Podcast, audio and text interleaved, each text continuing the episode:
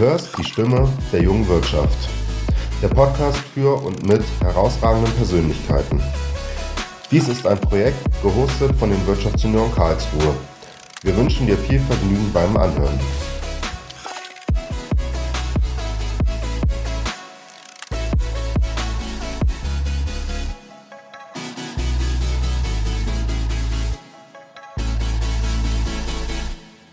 Hallo und herzlich willkommen zu einer neuen Folge von Die Stimme der jungen Wirtschaft. Wir, die Wirtschaftsunion Karlsruhe, freuen uns weiterhin spannende Gäste einzuladen, die uns ihre Geschichte erzählen, ob regional oder international.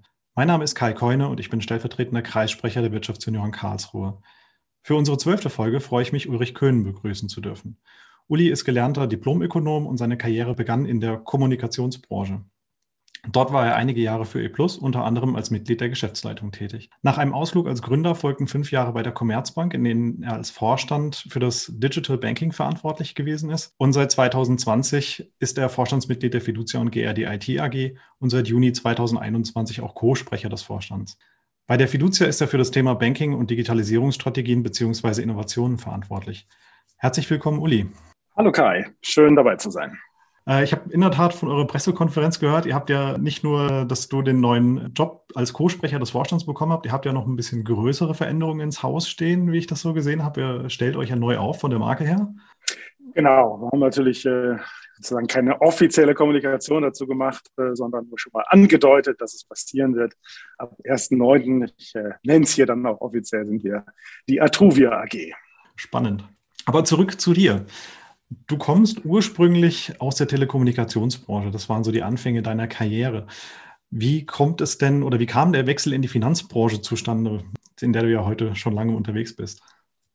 Ja, am Ende sage ich immer, ist so ein persönliches Experiment. Ähm, war so, nachdem ich zwischenzeitlich ja mal so eigene Gründeraktivitäten versucht habe, zu dem Schluss gekommen, dass ich wahrscheinlich mit meiner Sozialisation doch in Konzern besser aufgehoben bin und fand eigentlich die Frage ganz spannend, ob dieser Werkzeugkasten, ähm, den die Telekommunikationsbranche sich so aufgebaut hat über Jahre, ob der nicht eigentlich auch anwendbar ist aus Banking. Ich will sagen, ob die technologischen Grundausstattungen, die dann ja, heute wie Digitalisierung genannt werden, ob die nicht eigentlich sehr universell anwendbar sind. Und ähm, ja, fand es deshalb spannend, diesen Branchenwechsel zu vollziehen und habe ihn bis heute nicht bereut.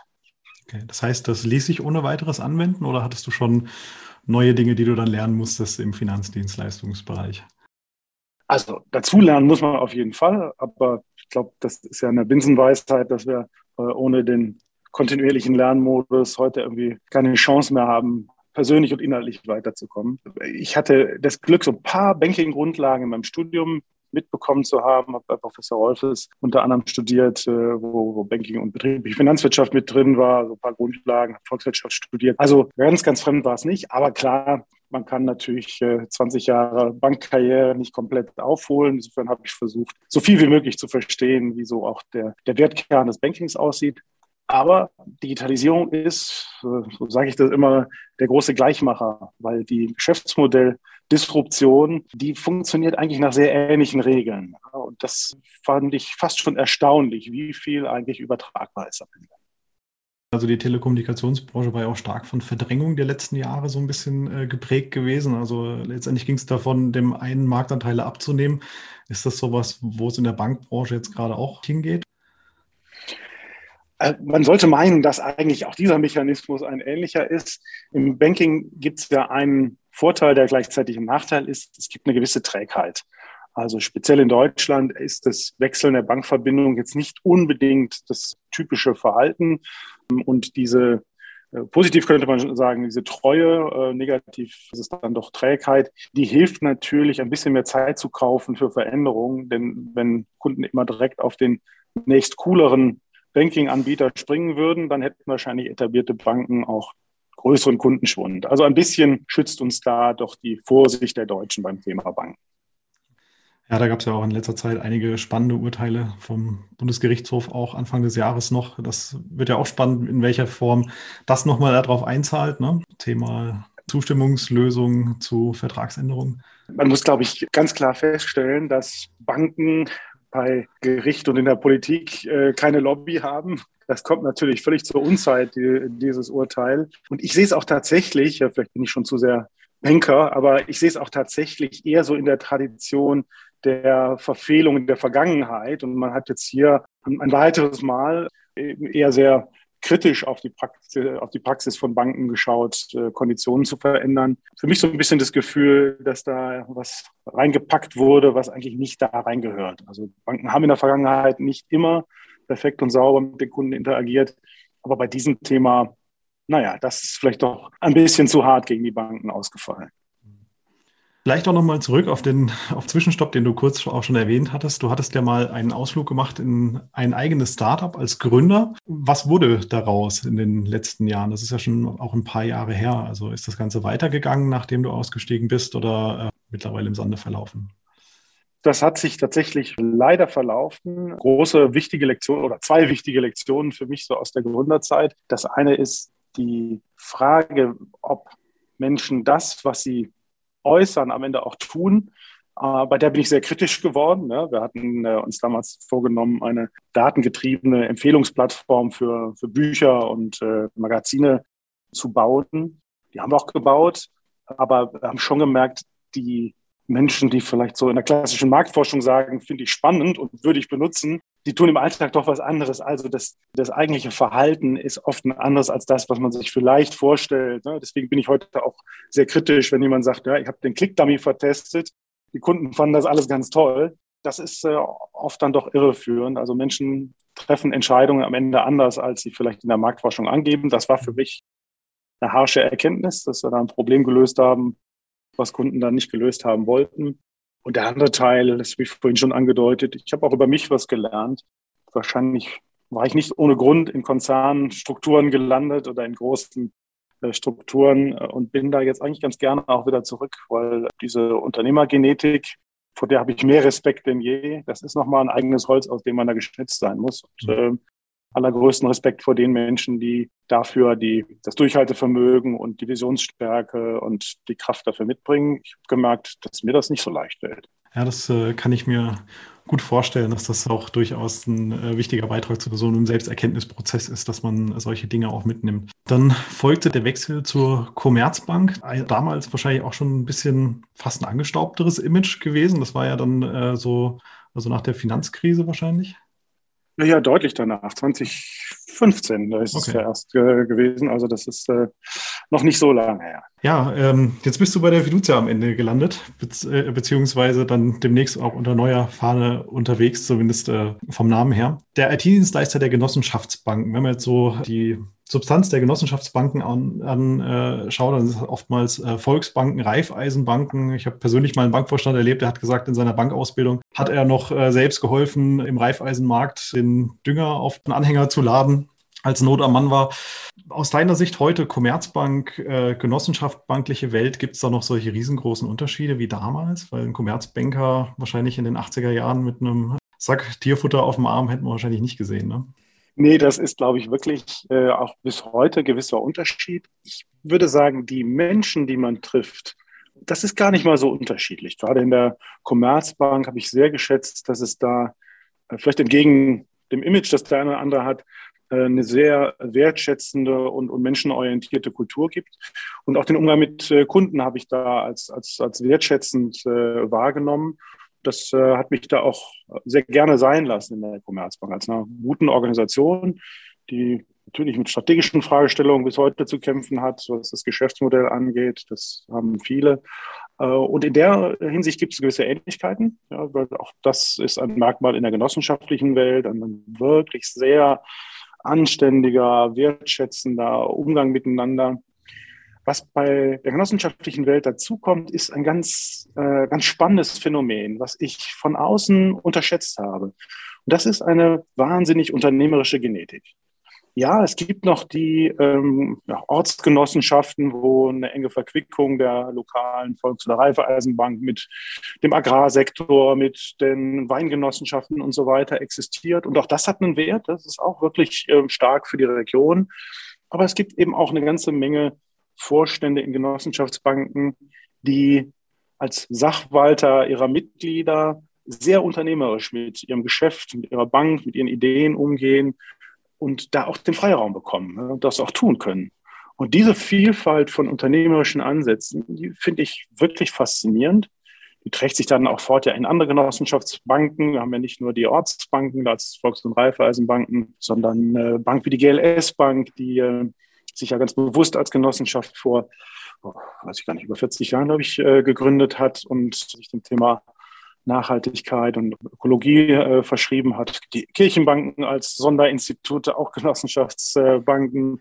Es gibt unsere Sparda-Banken, PSD-Banken mit, mit ihrer jeweiligen Historie im, im Post- und Eisenbahnersektor. Super spannend zu sehen, wie dann Unternehmerpersönlichkeiten aus dieser Historie heraus ja, das Thema weiterentwickeln, neu interpretieren.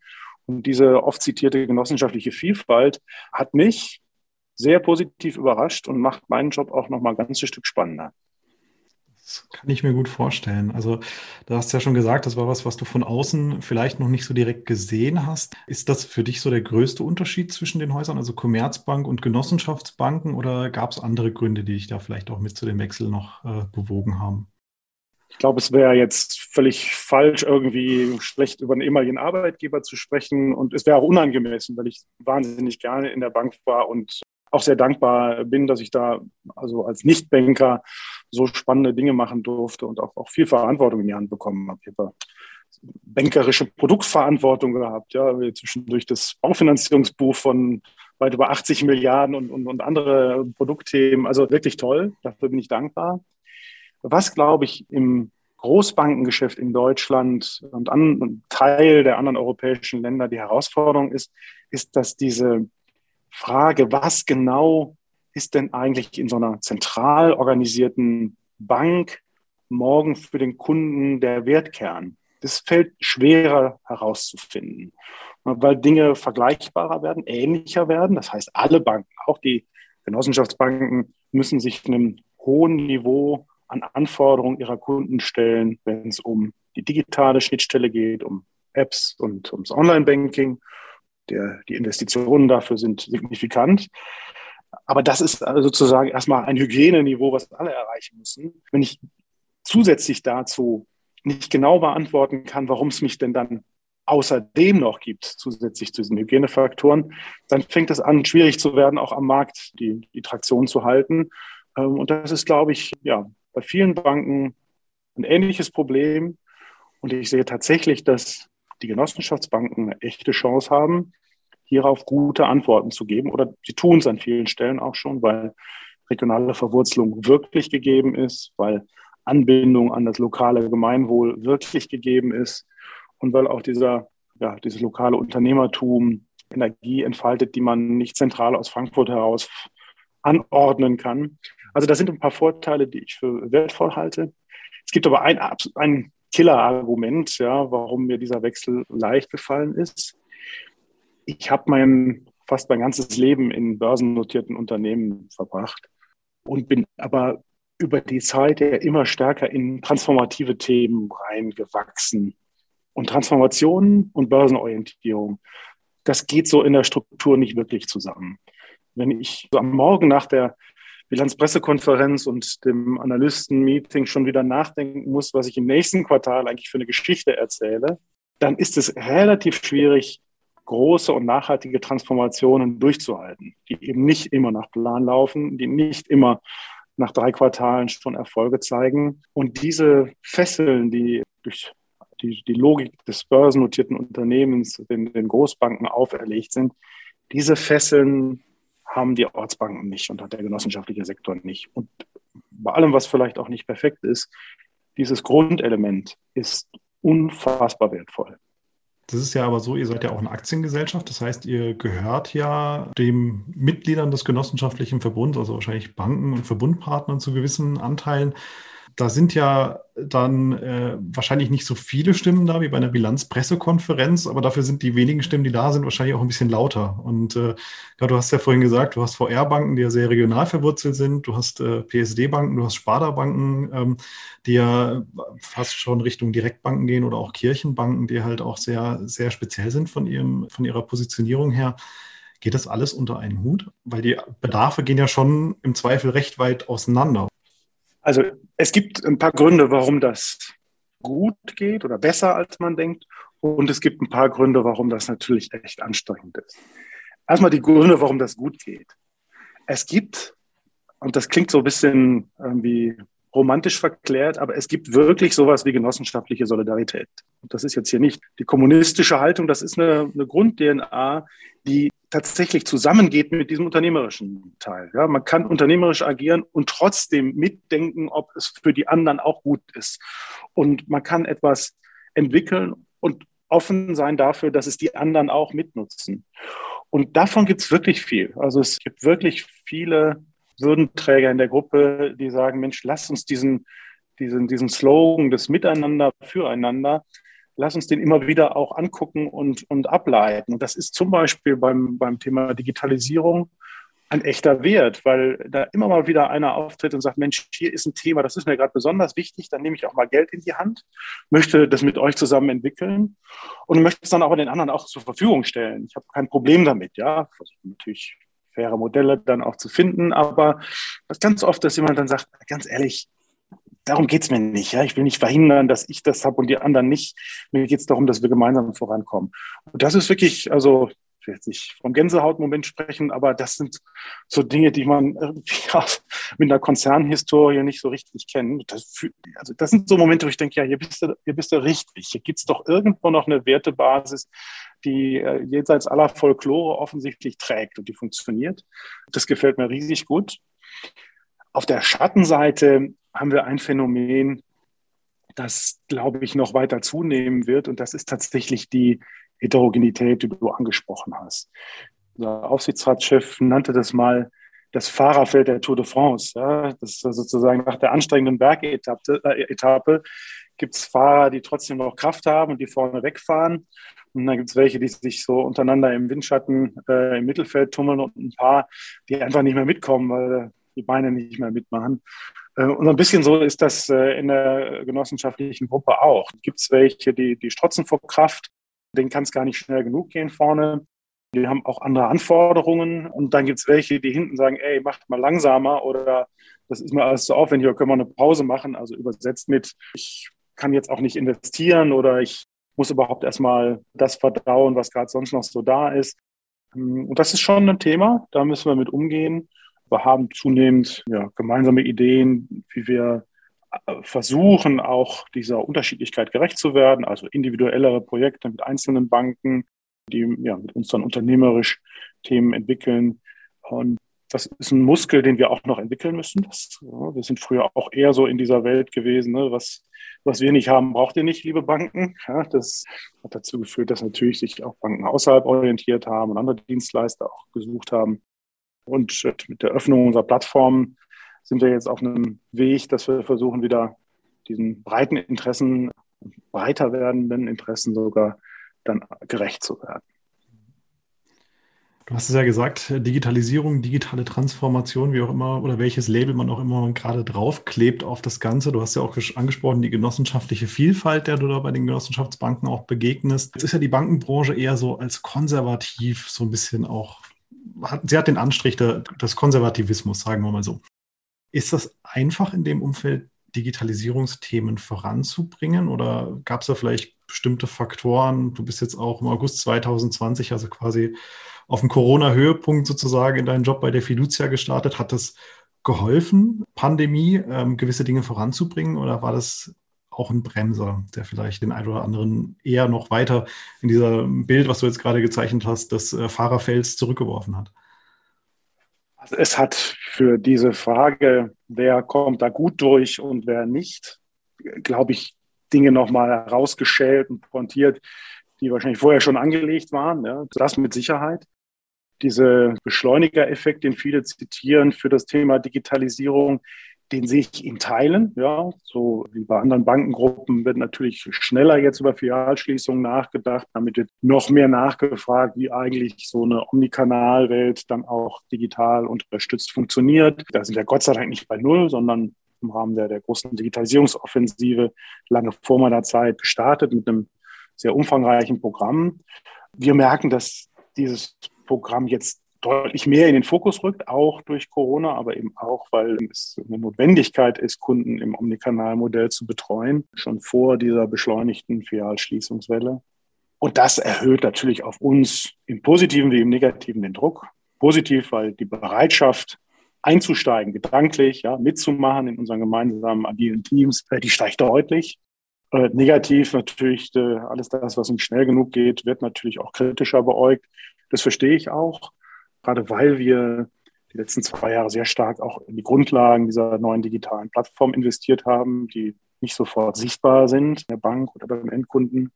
Gerade deswegen ist natürlich ohnehin eine Erwartungshaltung da, die ist fair, die ist auch berechtigt. Aber das Gute ist, wir haben einen Modus erreicht, wo wir auch lieferfähig sind und wo wir, glaube ich, auch den einen oder anderen Rückstand jetzt aufholen können. Ja, und damit kann man sagen, hat haben sich viele Thesen von vor Corona nochmal deutlich bestätigt. Und das ist, glaube ich, gesund, wenn man äh, auf so einem Transformationspfad ist, dass auch die letzten Zweifler verstehen, das ist richtig und das ist wichtig. Und wir gehen da jetzt konsequent weiter. Ich hatte es ja eben auch schon angesprochen, dein Start war im August 2020. Der erste Lockdown war durch, der zweite zeichnete sich am Horizont so ein bisschen ab. Wie war es für dich? Also du hast ja als Führungskraft in einem Unternehmen angefangen mit, ich glaube, im Konzern habt ihr um die 7000 Mitarbeiter? Über 8000, okay. Und ähm, wie war es da für dich? Weil du konntest ja wahrscheinlich viele von äh, deinen Mitarbeitenden äh, auch nicht wirklich kennenlernen. Also war das ein Problem oder ist das äh, eigentlich ganz flüssig bei euch durchgelaufen? Ich würde mal sagen, wie groß dieses Problem ist, merkt man erst dann, wenn man dann mal wieder zusammenkommt. Dieses Hochgefühl jetzt in den letzten Wochen, zumindest mal wieder in gewissen Runden persönlich zu workshopen, zu sprechen, äh, auch mal ein Gläschen zusammen zu trinken.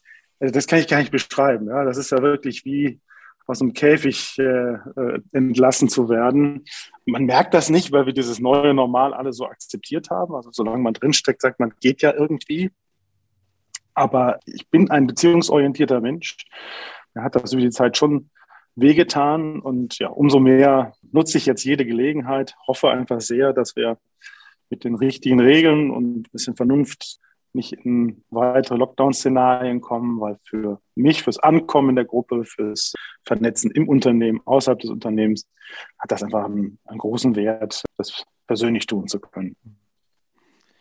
Wie hast du also hast du für dich vielleicht Strategien entwickelt, um Mitarbeiter jetzt in deiner neuen Rolle dann auch mitnehmen zu können, jetzt in dieser digitalen Rolle? Oder habt ihr Formate geschaffen, um das zu tun? Weil jetzt gerade so eine Vielzahl von Mitarbeitern, die vielleicht alle im Homeoffice sitzen, zu erreichen und dadurch, dass ihr auch in einem strategischen Transformationsprozess wart, stelle ich mir schon als große Herausforderung vor. Das ist eine Herausforderung. Wie, wie man das von vielen hört, gilt so dieses, es klappt besser, als man gedacht hätte hätte vorher jemand gefragt, kann man einen Aufsatz von einer agilen Organisation komplett im Lockdown irgendwie machen?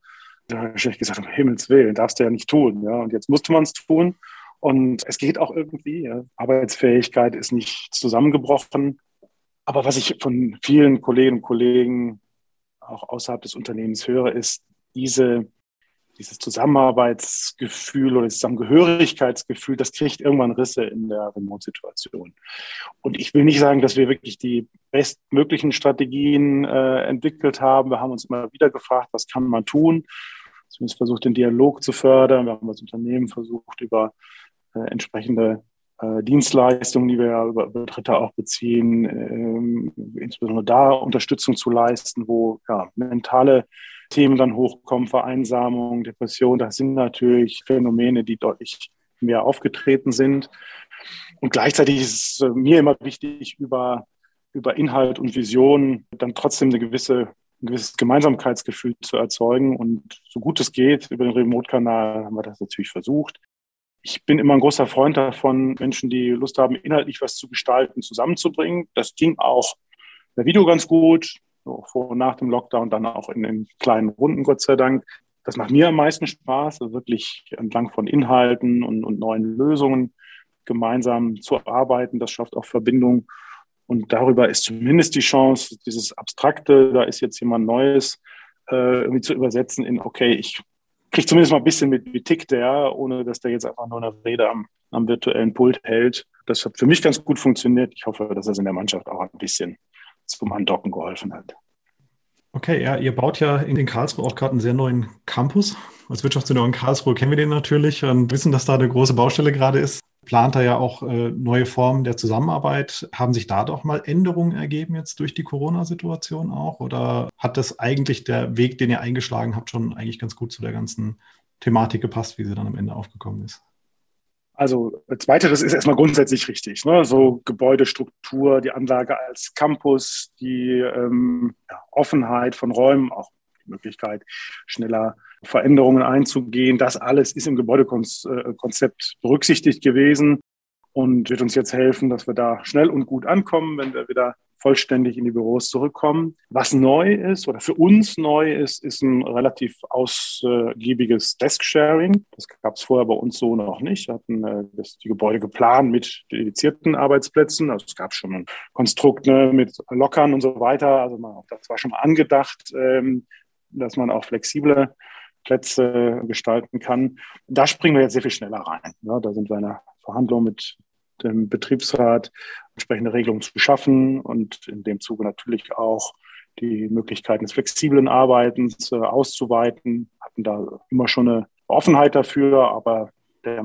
Marktstandard ist über Nacht ein anderer geworden und wir sind mehr als äh, offen, uns diesem neuen Normal in der Quote ne, vor Ort und flexibel arbeiten, dem neuen Normal auch anzunähern. Und in den Details sind wir gerade noch in einer Verhandlungen und Diskussionen, aber das wird sicherlich eine offenere und flexiblere Arbeitswelt werden. Und die Gebäude kommen uns da entgegen, zumal wir da auch viel Interaktionsfläche fürs agile Arbeiten von vornherein vorgesehen haben und damit ja, wesentliche Grundvoraussetzungen, überhaupt in einen neuen Modus der Zusammenarbeit zu kommen, die sind Gott sei Dank gelegt. Vielleicht nochmal zurück zu dem Thema, was du auch verantwortest, digitale Bankdienstleistungen. Vielleicht auch mal so aus Führungskräfte- oder Unternehmersicht. Gibt es da bestimmte Trends, auf die wir uns vielleicht als Wirtschaftsunion, als Unternehmer einstellen sollten im digitalen Banking der Zukunft? Also am Ende müssen die Trends natürlich vom Kunden aufgenommen werden oder äh, oft auch initiiert. Deswegen bin ich ganz neugierig, welche von den äh, Ideen und Konzepten, die für die nächsten Jahre da so in der Pipeline sind, dann auch funktionieren. Deswegen braucht es ja auch das Agile, dass man frühzeitig versteht, ob man auf der richtigen Spur ist. Die Grundlinie ist natürlich im Firmenkunden- und Unternehmerkundenbanking eine ähnliche wie im Privatkundensegment. Die Grundtendenz, die Omnikanalmöglichkeiten voll ausreizen zu können, gerade als Effizienzhebel, die sind, glaube ich, erstmal ganz entscheidend. Das heißt natürlich nur noch dann in den persönlichen Kontakt zu gehen, wenn es auch wirklich hilft und notwendig ist und natürlich äh, Erleichterung und Convenience zu schaffen fürs Alltagsbanking. Das gilt für Privatkunden und Firmenkunden gleichermaßen. Wir glauben aber fest daran, und da sind wir in guter Gesellschaft von vielen VCs und, und Unternehmern, dass im digitalen Firmenkundenbanking schon noch einiges zu machen ist. Dass es einen Lösungsbedarf gibt für stärker verzahnte Finanzdienstleistungen. Wir schauen in der Gruppe gerade, wie wir unsere vorhandenen Fähigkeiten rund um ergänzende Services für Firmen und Unternehmer äh, besser noch bündeln. Wir haben ähm, in der Zusammenarbeit mit der DZ Bank die mal digitale Übergangsfähigkeit von Kunden in ihrer in ihren Lebensphase und in ihrem Wachstum uns angeschaut und sind da in einer engeren Zusammenarbeit, dass wir auch technologisch Dinge gemeinsam nutzen, damit sie für Kunden wieder durchgängig erlebbar werden. Das alles sind, glaube ich, Themen, die erwartet werden. Und dann ist es ganz spannend zu, zu unter Beweis zu stellen, dass in der Kombination aus mehr klugen Insights über Kunden, also datengetrieben, das Kundenverständnis stärken und einem nach wie vor sicherlich äh, persönlichen Betreuungsmodell, wie aus dieser Kombination dann hoffentlich für alle mehr wert wird. Es ist völlig klar, dass keiner mehr automatisch darauf hoffen darf, dass Unternehmer eine feste Hausbankbeziehung halten. Und die Mission ist es, unter Beweis zu stellen, dass es sich lohnt, mit der Ortsbank eng zusammenzuarbeiten und dass die 360 Grad Abdeckung von Bedürfnissen funktioniert in dieser hybrideren Welt. Also das wäre schön, wenn uns das gelingt und ich hoffe, dass wir dafür mit Ortsbanken und den Verbundpartnern zusammen gerade gute Grundlagen legen.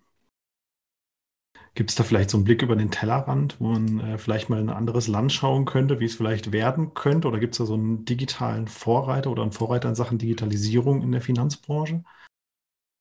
Also ich bin ähm, fest davon überzeugt, also für mich irgendwie vor, vor Jahren immer jemand gesagt, ich weiß nicht, ob es wahr ist, soll, Loriot soll das äh, gesagt haben, ja, dass auf die Frage, wo er seine Ideen hernimmt, äh, soll er gesagt haben, Ideen seien nur was für Menschen, die nichts erleben.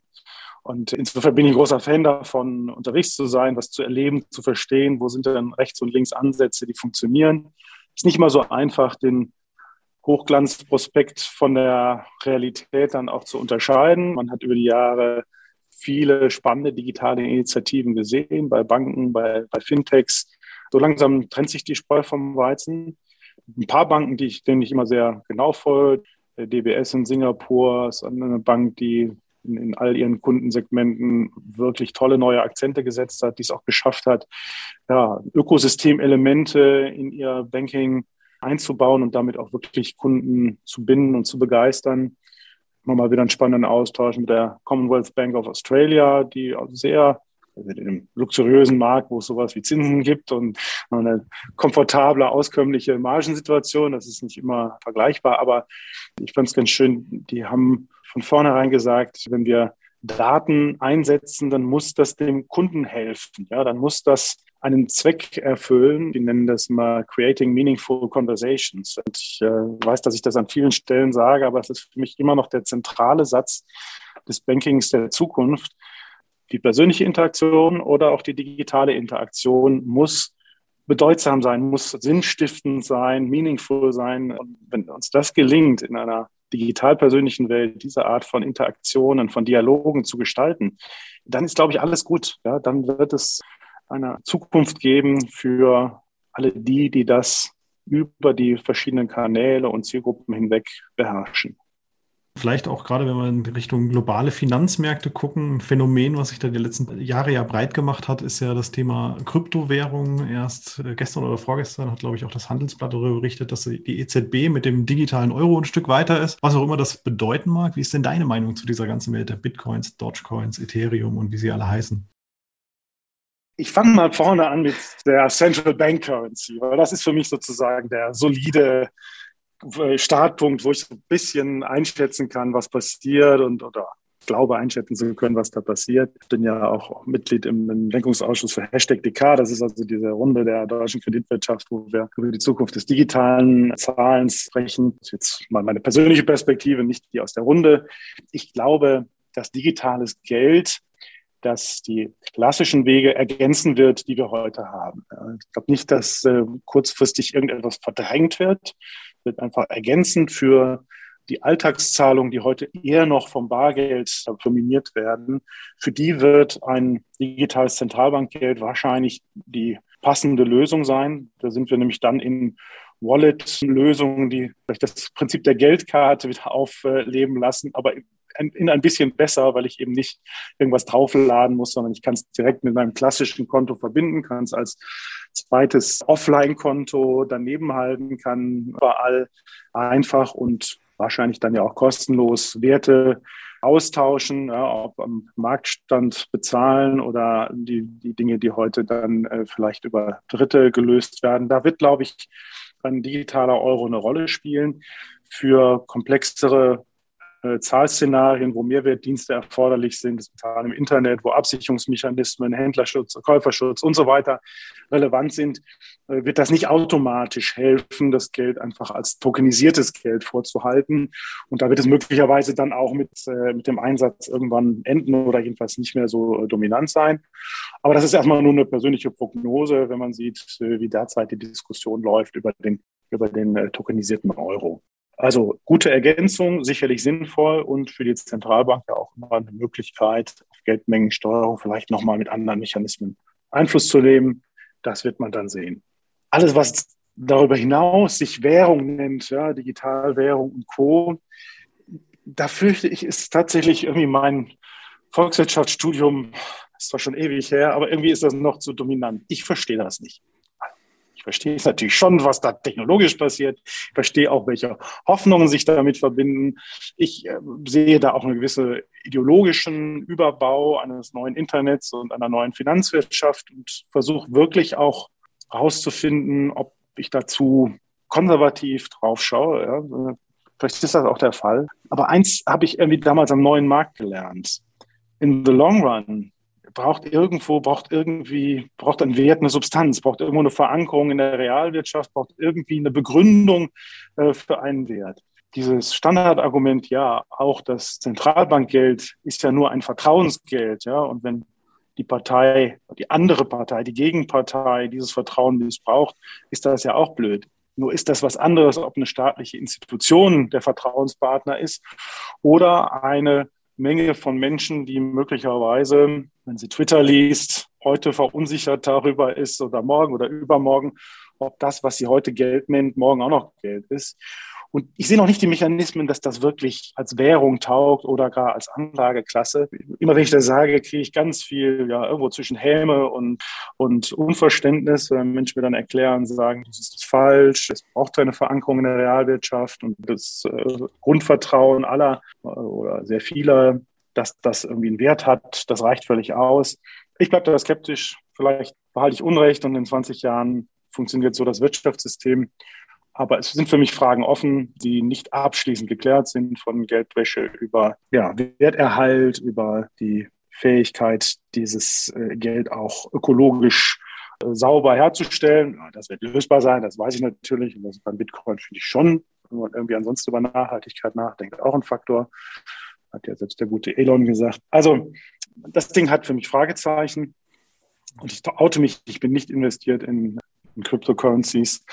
Und ich glaube, dass Tokenisierung eine riesen Zukunft hat von vielen Assets, von Währungen und so weiter. Aber deswegen wird nicht alles, was tokenisiert ist, automatisch zur Währung. Vielleicht ist es eine Mindermeinung, aber so gucke ich da drauf. Vielleicht wird es am Ende auch ja ein gesunder Mischbetrieb oder wie auch immer das Ganze dann äh, laufen wird. Ne? Das äh, findet noch seinen Raum. May well be. Thema Selbstmanagement. Wie organisierst du dich selbst? Also hast du Strategien, die vielleicht auch anderen weiterhelfen können, die dich gut über den Tag bringen? Also als Guru tauge ich da nicht. Ich habe über die Jahre viel ausprobiert und nie den einen Ansatz gefunden, wie ich, wie ich wirklich organisiert bleibe. Ich pflege entgegen aller Ratgeberbücher eine Zero-Inbox. Also wenn abends mehr als zehn ungelesene Mails in meiner Mailbox sind, bin ich unruhig. Das führt manchmal dazu, dass ich dann doch nochmal lieber nochmal eine halbe Stunde dranhänge oder eine Stunde. Aber meistens klappt es eigentlich ganz gut. Einfach auch, weil ich die große Chance habe, natürlich ein Team bei mir und um mich zu haben, wo ich Dinge abwerfen kann, wo ich äh, ja, gute, gutes, vertrauensvolles Miteinander habe und weiß, wie wir Dinge miteinander organisieren. Also das ist, das ist ein großes Glück. Ohne das wäre ich wahrscheinlich ein deutlich schlechter organisierter Mensch. Und insofern ein Ratgeber werde ich dazu in meinem Leben wahrscheinlich nicht mehr schreiben. Gutes Thema Schreiben. Eigentlich die letzte Frage, die ich heute noch so an dich habe. Wir hatten ja auch schon den kurzen Ausflug, äh, dass du mal als Gründer unterwegs gewesen bist und dich mit äh, Literatur beschäftigt hast. Welche drei Bücher hast du denn vielleicht im Bücherregal, die du jedem empfehlen würdest, der vielleicht als Unternehmer oder Führungskraft unterwegs ist? Ja, äh, hieran merkt man, dass das Gespräch vorbereitet wurde, weil äh, das habe ich spontan, muss, also musste ich im Moment darüber nachdenken. Ich habe im Moment noch auf dem Tisch liegen das letzte Kapitel irgendwie noch, noch liegen geblieben ist, The Fearless Organization von Amy Edmondson. Ist ein Buch, was mich als Wirtschaftsbuch jetzt seit langem mal wieder gut gepackt hat. Äh, die Grundidee des Buches ist die, ja, das Konzept der Psychological Safety. Was, manche kennen das aus den Google-Studien. Das ist aber schon viel älter, wie ich jetzt in diesem Buch gelernt habe und ist gut erforscht und zeigt nochmal ganz eindringlich, wie wichtig es ist, dass Mitarbeiterinnen und Mitarbeiter in einem Arbeitsumfeld unterwegs sind, in dem sie Fehler machen dürfen, in dem sie offen sagen können, was sie bewegt und wo eine Kultur des vertrauensvollen Miteinander entsteht, die eben nicht, wie die Deutschen vielleicht manchmal so klischeehaft denken, dann nicht zu Leistung führt, weil es zu kuschelig ist. Das ist überhaupt nicht das Thema. Es geht ganz im Gegenteil darum, dass Leistung eines Teams besser wird, wenn es sich so gut vertraut, dass man auch äh, gegenseitig äh, kritische Dinge ansprechen kann und, und seine Meinung los wird. Wirklich fantastisches Buch mit viel Praxisbelegen. Ich habe ein Buch, ein, ein, durchaus altes Buch mittlerweile, was ich vor, vor bestimmt 15 Jahren oder so entdeckt habe von zwei britischen Autoren. Das Buch heißt Why Should Anyone Be Led by You? Es geht um authentische Führung. Rob Coffey und Gareth Jones sind die Autoren. Das hat mich so in meinem Führungsverhalten nachhaltig beeindruckt, weil ich ein paar Dinge, die ich intuitiv gemacht habe, dort nochmal bestätigt gesehen habe und ein paar, die ich intuitiv falsch gemacht habe, auch nochmal hinterfragt habe. Also Konzept authentische Führung ähm, wichtiger denn je, sich mit Authentizität zu befassen, weil da gibt es, glaube ich, auch viele Interpretationen, die nicht so in die richtige Richtung gehen. Und dann ähm, fast schon als Werbung, aber als überzeugte Werbung, äh, ich darf mich seit vielen Jahren begleiten lassen von einer fantastischen Coachin, von Brigitte Witzer, der eine oder andere wird sie kennen. Die hat ein paar tolle Bücher geschrieben und eins davon heißt äh, Die Fleißlüge. Und das ist ein kluges Buch darüber, wie uns diese Idee von von Fleiß und äh, viel Beschäftigung irgendwie äh, in die Irre leitet zur Frage, ob das dann auch effektiv ist. Und es hat auch was mit Machtfragen in Unternehmen zu tun. Und das richtet sich insbesondere an Frauen, die oftmals schneller als Männer in die Gefahr geraten, über Fleiß ihren Wert zu beweisen. Und ganz ehrlich, so funktioniert die Wirtschaft nicht. Fleiß ist ein Element, aber eben nur eines für die Bewertung von Leistungsfähigkeit oder Eignung von Managern und, und Führungskräften. Kluges Buch darüber, wie, wie Wirtschaft realistisch funktioniert und ein gutes Lehrstück für die, die meinen, dass Fleiß alleine einen nach oben bringt. Also das letzte Buch kann ich in der Tat noch nicht. Das werde ich mir dann äh, mal für meinen Urlaub im Sommer mitnehmen. Habe ich ein bisschen Literatur. Vielen Dank dafür großes Dankeschön an dich, dass du dir heute für uns die Zeit genommen hast. Und ich hoffe, wir können das vielleicht auch mal in, persönlich fortsetzen. Herzliche Einladung in den neuen Campus und dann äh, kriegen wir das auch persönlich hin. Super. Vielen Dank und äh, schönes Wochenende schon mal, Kai. Dir auch. Tschüss. Danke. Tschüss.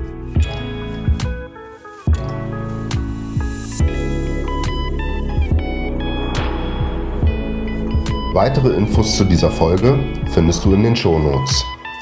Wir freuen uns auf dein Feedback und nicht vergessen, Häkchen rein beim Abo wäre fein. Dies ist ein Projekt gehostet von den Wirtschaftssenioren Karlsruhe.